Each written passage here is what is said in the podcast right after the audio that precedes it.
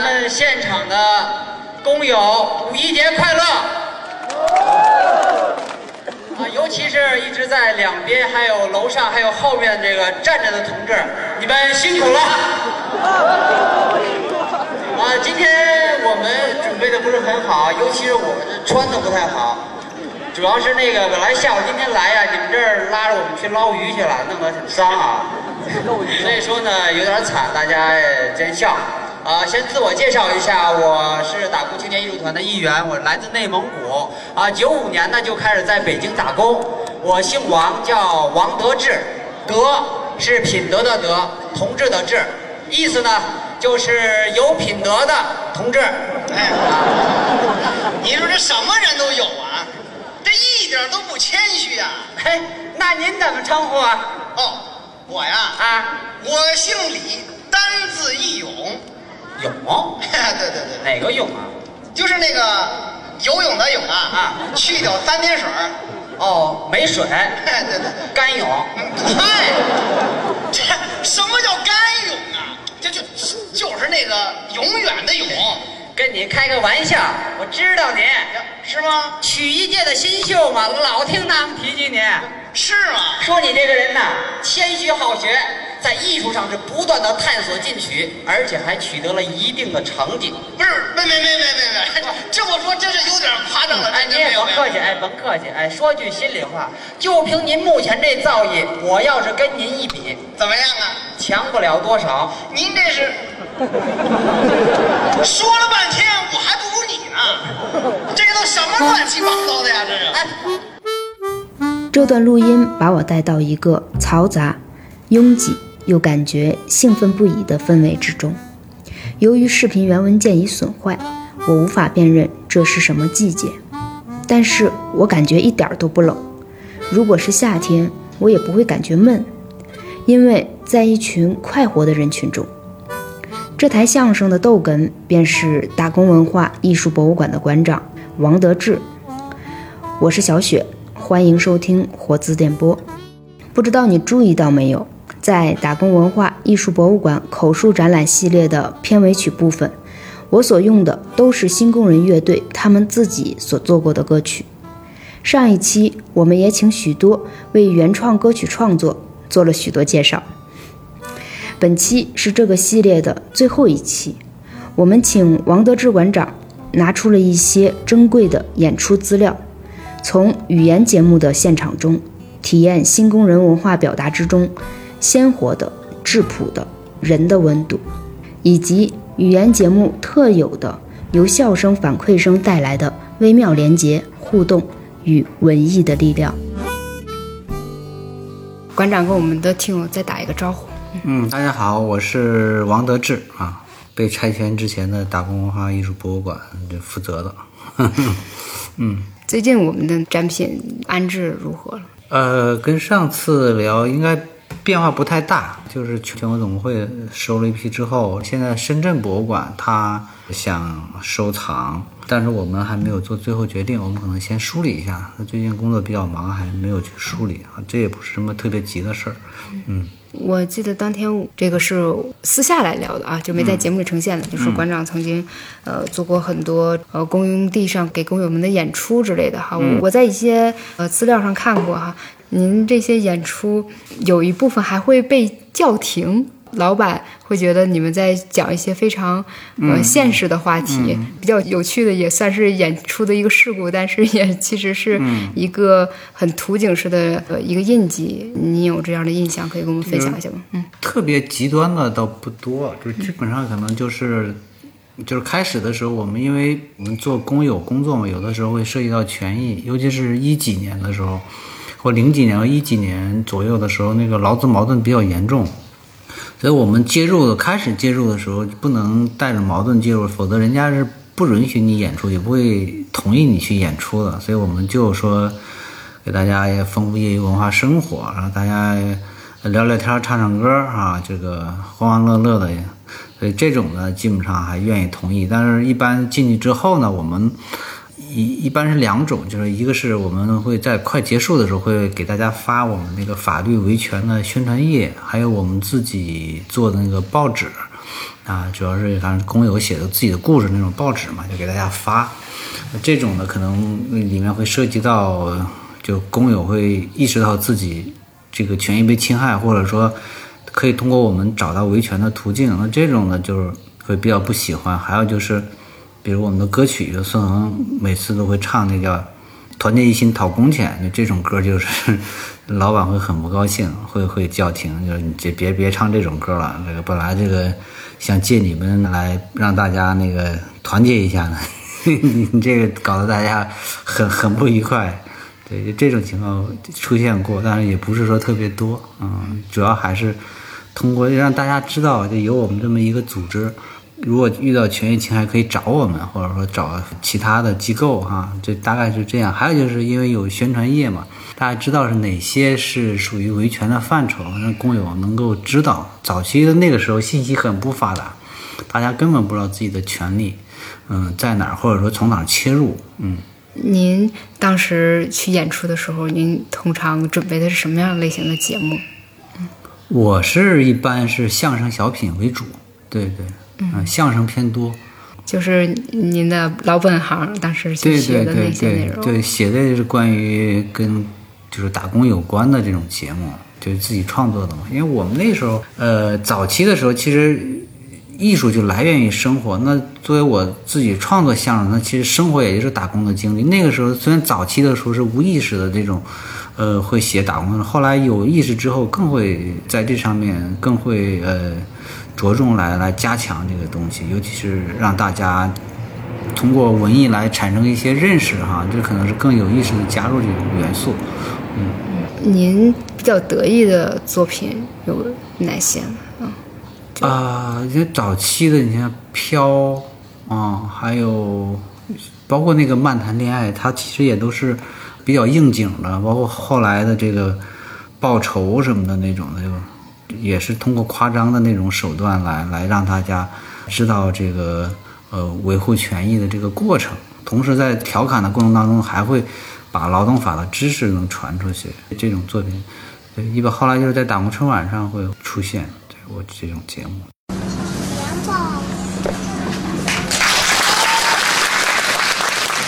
呃，现场及全国的打工朋友，我们哥俩在这儿给您拜年了。给大伙儿说说相声。先自我介绍一下啊，哎我呢姓王，叫王德志，德约社的。哎，德约社就我们俩。郭德纲是德云社，我们这儿德约社，他那儿云，我们这儿约。哎，都是说的意思。旁边这位就是我搭档，嗯，孙德元哎哎，拦您一下，啊，我啊叫孙元，没中间那德字。缺德。对，哎哎，不对啊，你还弱智呢你。开个玩笑啊，我这人呢就是名字好听，不缺德也不弱智，而且是相信科学不迷信。哟，您瞧这话说的，啊现在都什么时代了，哪还有人迷信呢？还别这么说，通州区就有这么一位养猪的，哎，别人养猪都赚钱，就他不赚钱。那怎么办呢？找了一算卦的，围他们家转了三圈儿，掐指这么一算，哦，哎呀，你们家这怎么他妈就不赚钱？骂上街了都。哎呀，你们家这猪圈门开的位置不对呀，哟，换个地方，朝东南开。哦，那开了吗？当天晚上把墙就给扒了，还真是急脾气。那有效果吗？猪丢了，墙扒了没安门儿。那不丢才怪呢。没过几天呀，这算命他们家猪也丢了。这悲催的，算命还兼职养猪。所以说呀，要相信科学，要有一技之长。哎，咱们这个这些人什么基础，跟人拼不了爹也拼不了爷，所以说混的都不能跟我现在似的，没学历、没背景、没特长，三没。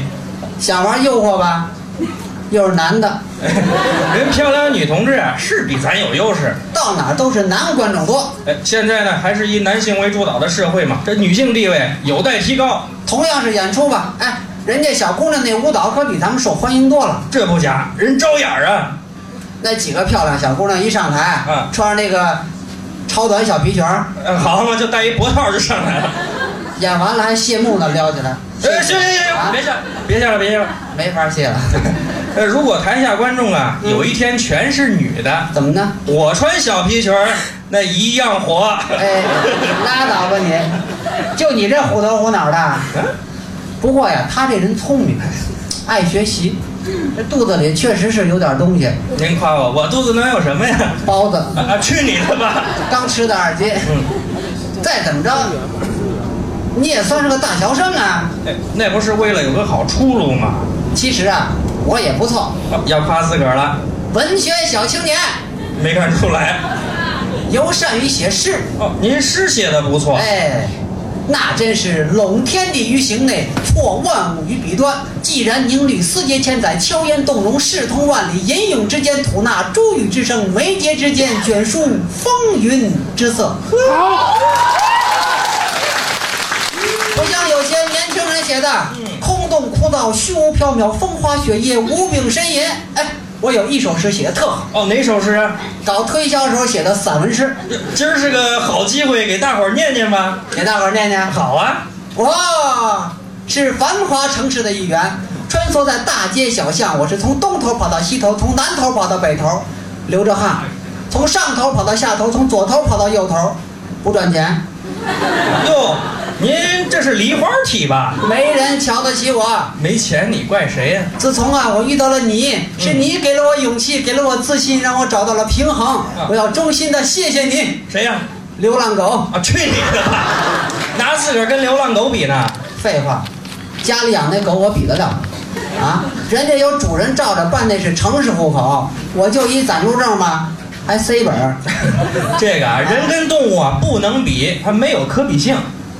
我现在除了吃饭、睡觉、上厕所是人之外，其余时间就不是人了。哟，您不是人了是什么呀？老板的机器，金钱的奴隶。什么意思啊？你看看啊，我现在的工作是物业维修，嗯，我是白天上班，晚上加班，周末补班，一年三百六十五天是天天值夜班，没有一点加班费，美其名曰是帮我解决了住宿问题。哎，工作起来没有丝毫的快乐可言，这不是这个机器吗？啊，为了金钱不管尊严，不顾人格，抛弃亲情，甚至犯罪，哎，这不是金钱的奴隶吗？哎，听您这么一说呀，是有那么点儿道理。嗯哎，我现在工作呀，就比您强点儿啊，不至于您那么惨。哦，不好意思，小伙子，狗都比我强，你自豪什么呀？怎么说话呢？这是？我就是告诉你，人和狗可以比，而且我还不如狗。是狗就比我强，比我强就是狗。哎哎，怎么拐弯骂人呢你？我就是说呀，这个你不知道，就这些小动物啊，家养的小动物，说起话来甚是嚣张，能气死你。都说什么呀？喵！一听就是只懒猫。我现在可是养尊处优，主人对我呵护备至。我是耗子不用逮，小鱼儿不用买，小谱天天摆。这小日子，嗯就你们小老百姓，怎么了？喵！小肥猪追飞机，怎么讲？差远了。这小猫口气是不小啊。那小狗又怎么说的？汪你这是小狗吗？汪汪！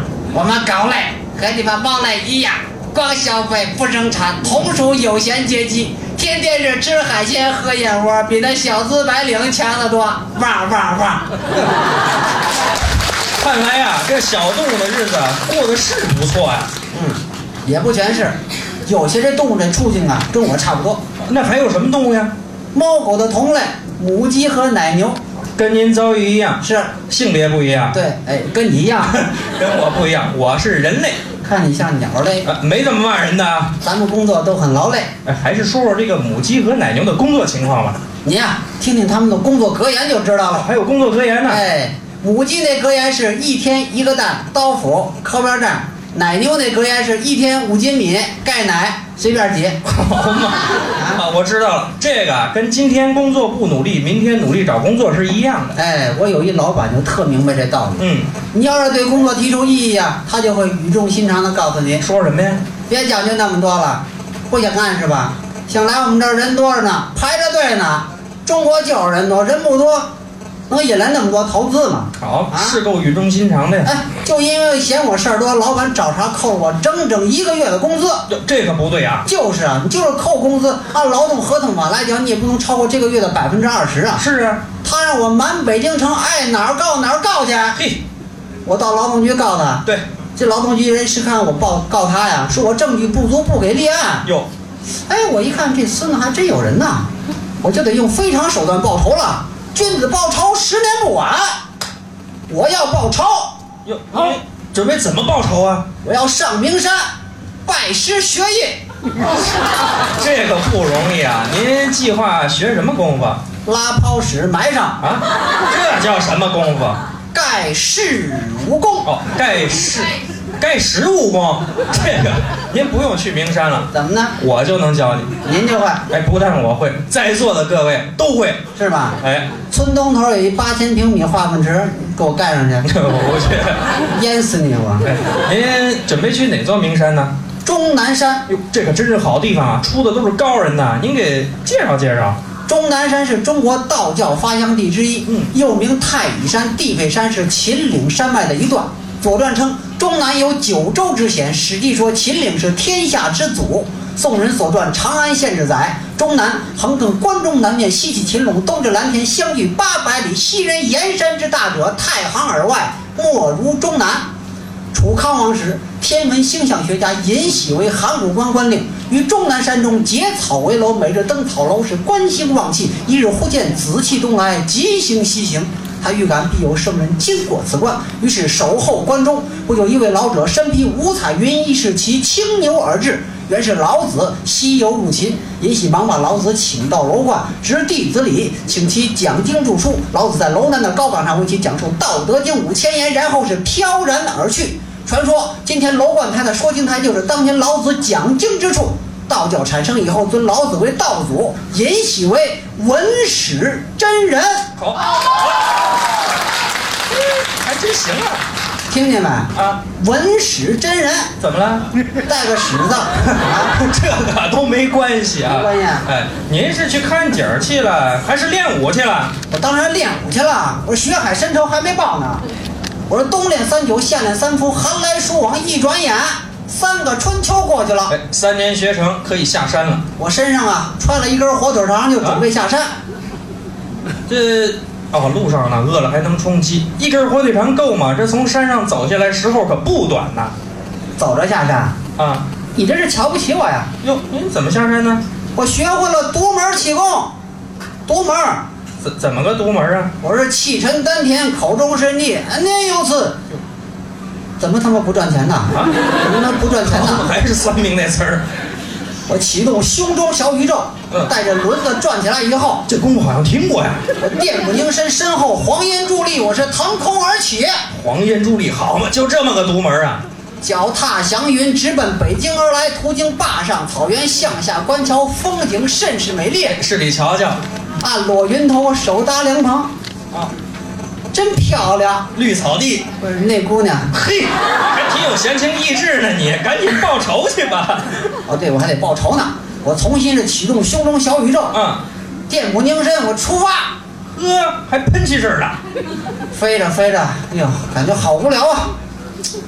戴上耳机，听会儿 MP 3哎呀，帕格尼尼的小提琴。有情调啊你，飞着飞着，哟，这不到胡家楼了吗？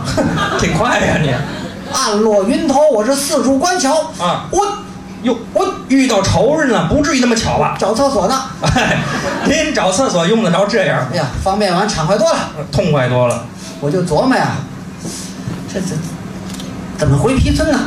哎，您那黄烟伫立呀，拔气门芯儿啊，呃去，这大白天天上飞个人，老百姓不吓坏了。哦那倒也是。哦，对了，小庄那站呀，朝阳文化馆旁边有个这个三零六路公交车，直达皮村的呀。记得挺清啊你。我带着公交卡呢。好嘛，四毛钱就够了。哎呀，我坐上了公交车呀，嗯心潮澎湃，感慨万千。哦，窗外这一切是历历在目啊，既熟悉是又陌生喽。您熟悉的是什么呀？到处都是跟我没有关系的高楼大厦。哦，那什么又是陌生的呢？昔日熟悉的村庄，现在是满目荒凉哦。哎，这两年拆迁呢，还没建起来呢。不是，那人都哪儿去了？这本地人呢都上楼了，外地人有的回老家，没回老家，就是哪儿没拆去哪儿呗。我这正想着呢，下边上来两个人，我一看认识，谁呀？我们厂的小张和小刘，那可得好好聊聊。我得先了解了解情况啊。先您紧急的问吧。刘，啊啊，我现在小刘了。刘儿，哎，跟我说实话，有什么说什么，千万别瞒着我。你也知道这三年我是干什么去了。哎，您问，只要了我知道的呀，都告诉你。看电梯那小梅还等着我呢吗？啊，我去，还惦记着这事儿呢啊！小梅呀，啊，嫁人了，什么？嫁人了。不可能，我们都约好了呀。回来我要带她一块儿飞呢。哎，她呀啊害怕跟你后边飞，哎，这啊空气质量不好，缺氧。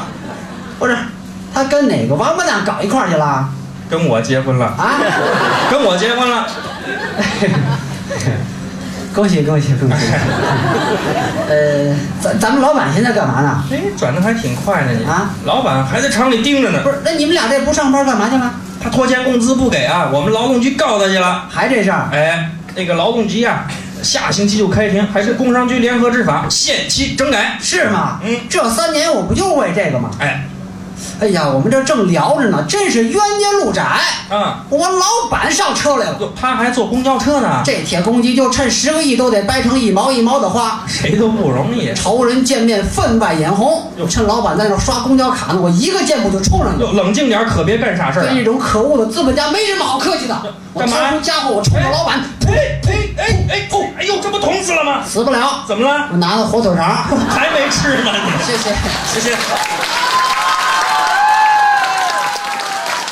我记得当天去参观博物馆之后哈、问了您一个问题，就是说关于这个工厂流水线工人他们的一个生存的一个状况啊。以前这个可能是在我自己的一个视野之外的啊，您给讲了，像富士康这样的工厂哈、它可能是为了让工作效率更高。工人入场之后，是把他们比较熟悉的小伙伴们都给拆开，然后在这种格子间里这样工作。嗯这块儿的话，您能不能给我们大概讲一下？嗯嗯嗯，它这种就是流水线嘛，就是早期就是美国的福特福特汽车这样这样做出来的。后来其实整个的全世界的工业体系其实都是在模仿这个。那从马克思讲的就是异化嘛，就把人变成机器的这个过程，就把人人格去掉啊，变成机器，大概就是这样。那其实我们不是机器，是人嘛。比如说这个他在工作的时候不允许交流啊，不允许你说话。啊，不允许跟旁边的人交流，然后产就就达成一些共识，更是不可能。就比如说你是呃亲戚，或者是以前认识一块儿进厂的话，他肯定会把你分开，不会让你在一起工作，一个车间工作。那这种呢，都是为了让你更像机器一样啊，不能有人的这种联系啊，别说联合了，联系他都不愿意让你产生。所以这种的。长期下去之后，那我们毕竟是一个社会性的动物嘛，它还是人，还是有精神文化需求的。那时间长了，那这种特殊的环境，那就会让人产生这种绝望，或者说无意义啊。这种时间长了，所以说那个时候，比如对富士康的十十三跳，很多人不理解，说你这好好的年轻轻的，怎么会那样？他在特殊的环境下。长期的那种没有任何的思想交换或者交流的这么一个封闭的一个地方，时间长了，人就是会那样。所以说，没有在这种体验是是确实是感觉不到的，就人已经完全被异化了啊、但他毕竟还是人，所以他就会产生绝望，产生人生无意义，嗯，没有沟通和疏解的途径，就就会有富士康十三跳。所以那时候其实整个一个。社会非常讨论非常这个多的一个话题，我们不也是因为那个也还做了一次专场的演出啊，算是纪念这个富士康的那些工友嘛，失失去生命的工友。当然也同时也是一种呼吁哈，这个这种非人性化的管理制度是不应该这样下去的。嗯。好，各位朋友，大家晚上好，我们的今天晚上的活动就正式开始。那个想必大家都知道。啊，我们今天晚上活动的主题主要是为了悼念富士康的工友。呃，其实这一天以来，我们接触到很多的信息，是关于富士康的工友一个一个的在跳楼自杀。那么，其实在这个背后有很多很多的说法，比如我们现在会看到这个新闻媒体上说，呃，有些人说是工人这个八零九零后是吗？很年轻，然后年轻人那个心理承受能力差。心理有问题，啊，这个这个工友谈谈恋爱啊，家庭环境因素，然后就还有呢，就是企业，你看到最后，企业老板还说这跟他们的企业管理制度是没有关系的啊，跟他们企业管理没有关系。那么为什么会导致一个工人作为一个劳动者，竟然那么年轻的生命会失去自己的生命为代价去做出这样的选择？我觉得绝对不能简简单单的归罪于就是工人自己的原因，甚至非常荒唐可笑的是，你看那个事件出来以后，那个台湾那个老板还跑到先跑到五台山上去请了一个法师，是吧？看一看风水是不是风水问题。然后后来呢，我们又从北京啊，又请了这个社科院的，请了北大清华的一些专家学者。那专家学者们怎么说？还是说啊，八零九零后。是吧？这个心理承受能力差，我觉得心理承受再差，一个人如果做出不要自己生命的那种选择，那是怎样的一种选择？在我看来，我觉得他们心理一点都不差。这些死难的工友，我觉得比任何人的抵抗力都要强。为什么呢？他们可以选择死亡，用死亡去捍卫自己的尊严。有谁能够做得到？那么现在我们所有能听到的是，从媒体上能听到的是记者、专家学者，我们的政府和企业跑到哪里去了？但最关键的是，没在这个其中没有我们劳动者的声音，没有我们工人的声音。只要是在这个社会上稍微有一点良知的人，都应该反思，都应该用自己的方式行动起来。不仅仅是关注富士康的工友，其实也在关注我们自己。所以今天晚上我们的活动主题就是悼念富士康工友。那么下面我们先请大家看一段视频短片。是今天凌晨哈，富士康科技集团观澜园区华南培训中心一名员工坠楼死亡。目前富士康十一连跳已经造成九人死亡，两人受伤。近日呢，富士康北京工厂又爆出了保安集体殴打员工的事件。深圳富士康接连发生员工跳楼案件，董事长郭台铭在昨天首度作出回应。他强调，富士康绝对不是血汗工厂，他一直都在尽全力去做，默默去做，希望尽快把状况稳住。生命可以无奈和简单，但不能没有尊严。大地从未沉默不语，总是没有听到他的声音。千百年来你的呼喊，在我心间从未改。自由之声将永远、永远流传在这人世间。生命可以无奈和简单，但不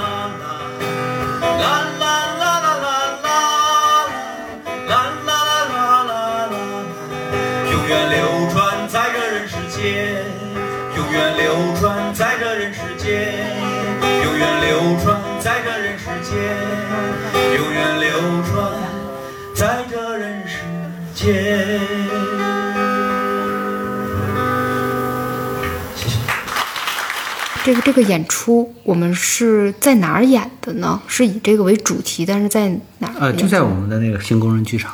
嗯，就是博物馆前面那个帐篷戏的那个舞台上。啊对对对对嗯对，嗯，当时的那个观众也都是一些就工友为主吧，也有一些学生，嗯，关注这一块儿的学生，嗯，当然我主要也我们志志愿者啊，我们那个也是参与我们工作的一些志愿者都。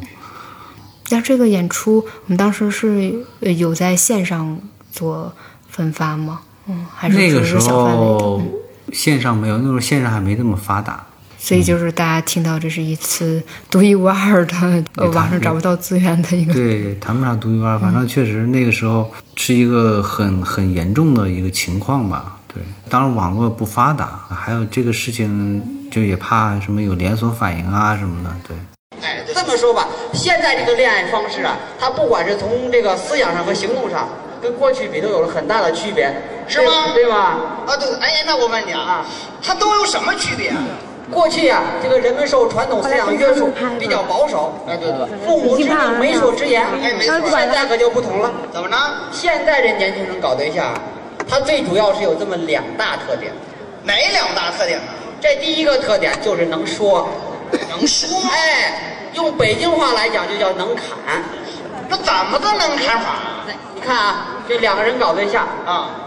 他得一块儿出去吃顿饭吧？哎，对啊、这顿饭还没吃完呢，这个男孩啊，基本上就把这个女孩给砍晕了。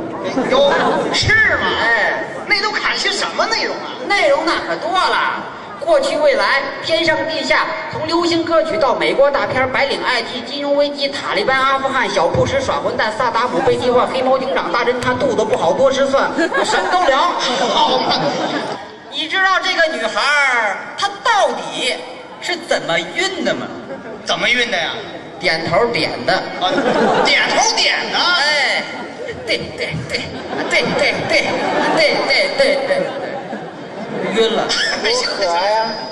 哎呀，真是听君一席话，我是胜读十年书啊！差不多吧哎哎，你还别说啊啊，看来您在恋爱这方面还真是有研究啊！这话说的哎呦，真称得上是一个内行啊！干嘛？哎呀，行行行行，哎，啊那我这儿还有一个问题啊，啊，我想请教您一下，是什么问题啊？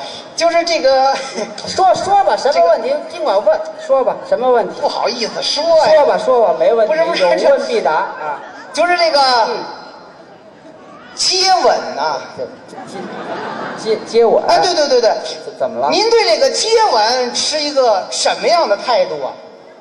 这个接吻哈，啊，它是一个好现象。呀，是吗？哎，它是表达爱意的一种方式，而且在提高工作的效率和防治疾病上，可以起到非常积极的作用。哦，就这接吻还能防治疾病呢？当然了，我这可不是跟您这儿信口雌黄，我有科学的根据。你什么科学根据啊？站在咱们中国医学的角度上来讲，人的上唇它是百脉的终点，人的下唇是任脉的起点，在双方唇齿相依这个一瞬间，一股高压静电产生了。这股高压静电它会游走你的七经八脉、四肢百骸，使你立刻进入亢奋的状态，人的免疫能力增强了。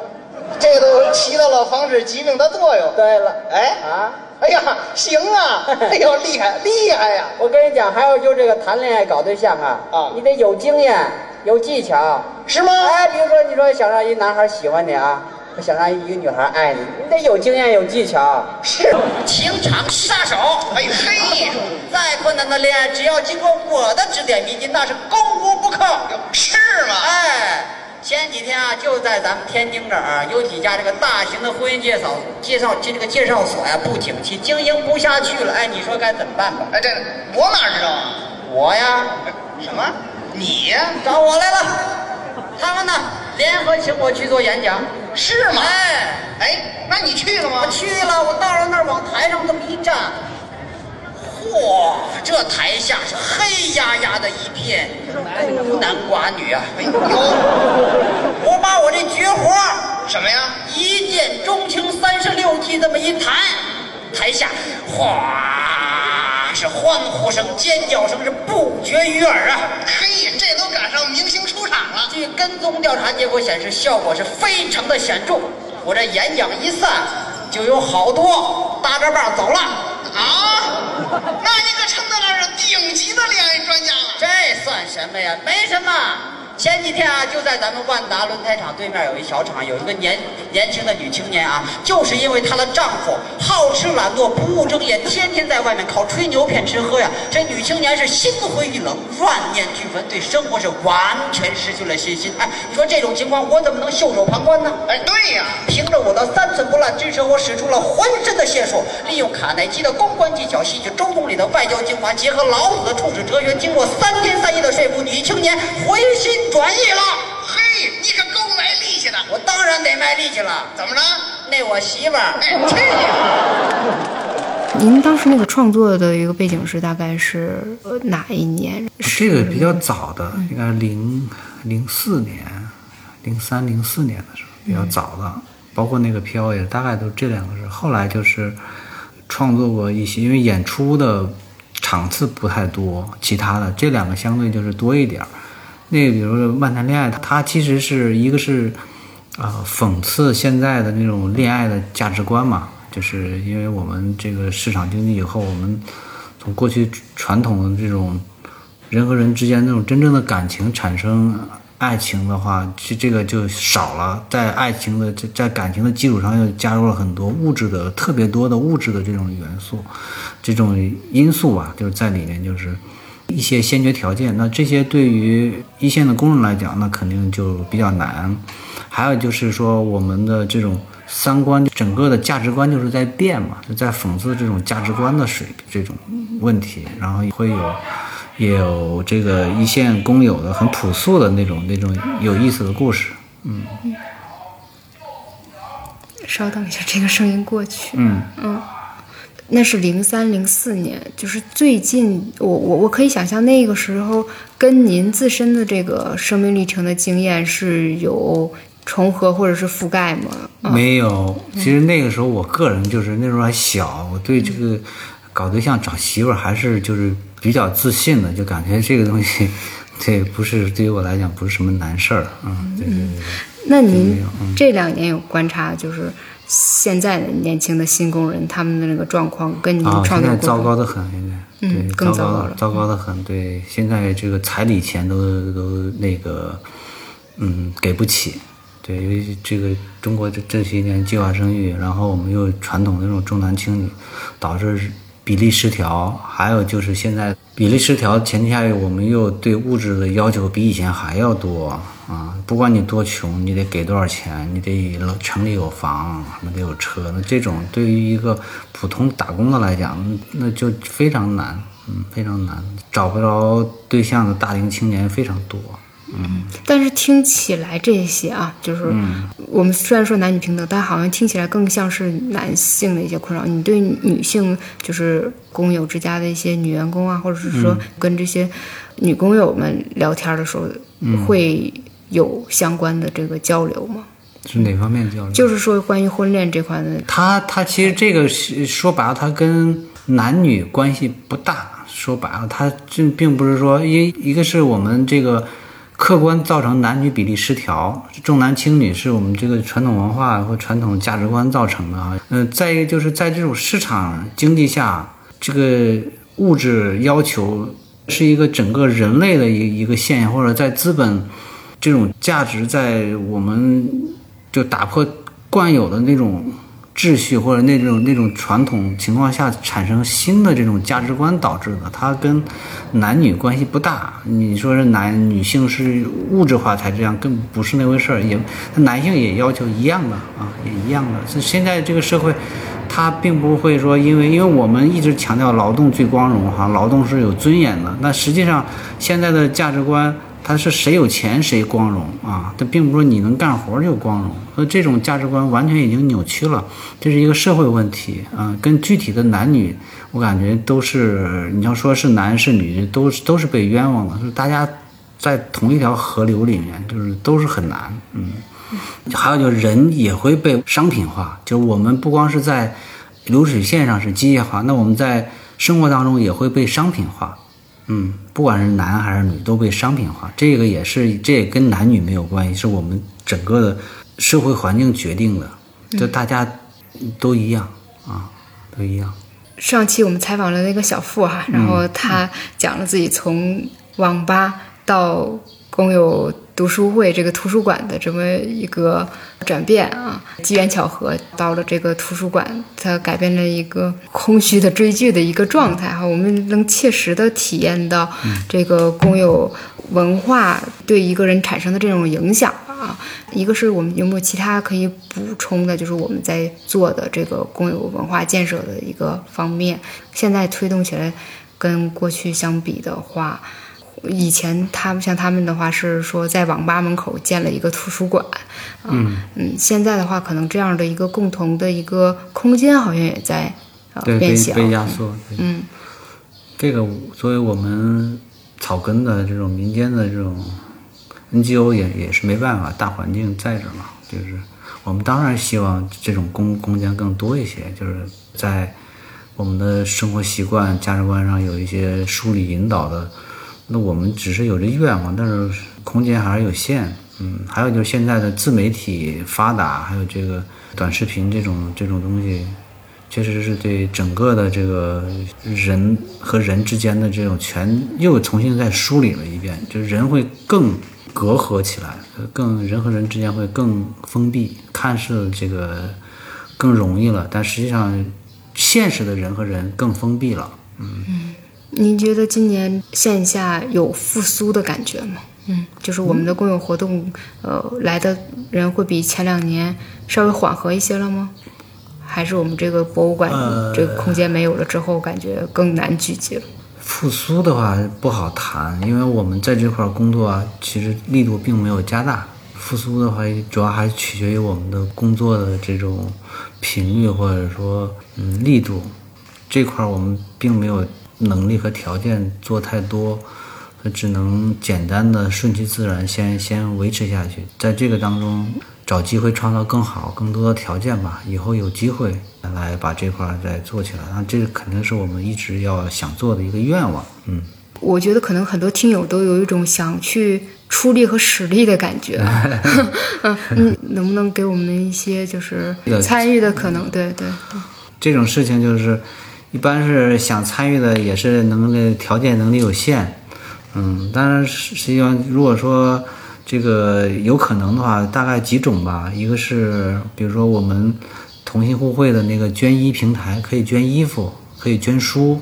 那比如今年我们有几个乡村图书馆，呃，想去就是已经跟我们在要书了，但是我们现在还不能有书给他们。嗯，大家可以多捐捐书，多捐捐衣服，我们做义卖。然后这一方面，还有就是说，我们有一些筹款的月捐啊，月捐大家可以参与进来。就参与的方式，到时候可以给到您这边跟大家说一下。参与月捐就一一个月十块八块的，但是每个月细水长流嘛。如果人多的话，人多力量大。再就是如果钱多的话，也可以提供更多的资金或者环境，让我们去来提供这种空间啊，哪怕我们是共建的或怎么样的哈，多有一些可能性吧。就是跟大家都是希望大家量力而为，尤其是我们普通人，要量力而为啊，根据自己实际情况参与。但是人多的话，这个事儿可能就好办了。当然，这个人多和共识也不见那么容易建建立起来，慢慢往前推呗。嗯，如果是我们的听友里有这个新工人群体啊，嗯甚至是会成长为新工人的群体，你有什么寄语吗？或者是想说的话？嗯嗯，呃，我我希望大家别就是能够不要太，因为现在其实普遍的年轻人他还有一个各种价值观导致的，甚至是混淆的、混乱的一个价值观，导致我们都呃自以为是或自我为中心的这种很很多很强烈。因为当然大家有不同的成长背景和经济基础，但是大家普遍有一个这种情况，就是都是完全以自我为中心，很难能够有同理心和共情的这种情况。所以我感觉大家首先在面对一个普通人的时候，大家还是要有一个包容友好的一个态度，呃，来相处啊，在这个前提下，当然这个很难，嗯，在这个大环境，嗯，还有很多就是我们现在年轻人成长都很单一，就是他成长过程当中，尤其是上学出来的，他接触的东西很少，嗯，很单一，他接触的价值观书本上呢会很容易会出问题，包括工友也一样，现在的工友他也是的，比如从农村出来。出来就直接打工，打工也是很单一，又很封闭，所以现在我们就希望我们大概的我们都差不多是在同一个大的环境下，一是一个命运共同体，大家还是相互友好，别那个相互瞧不起啊，相互指责，而且是要靠指责别人来来显示自己很有素质、很懂啊，这种感觉都是不可取的。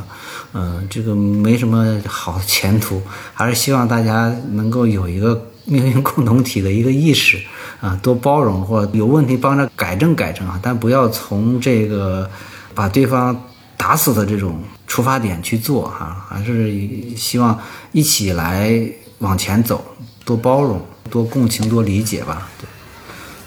其实我很能够体会到，当一个人站在高楼上俯瞰这个世界。那种、那种、那种无助，那种、那种心情，就像这首歌曲《北京北京》一样。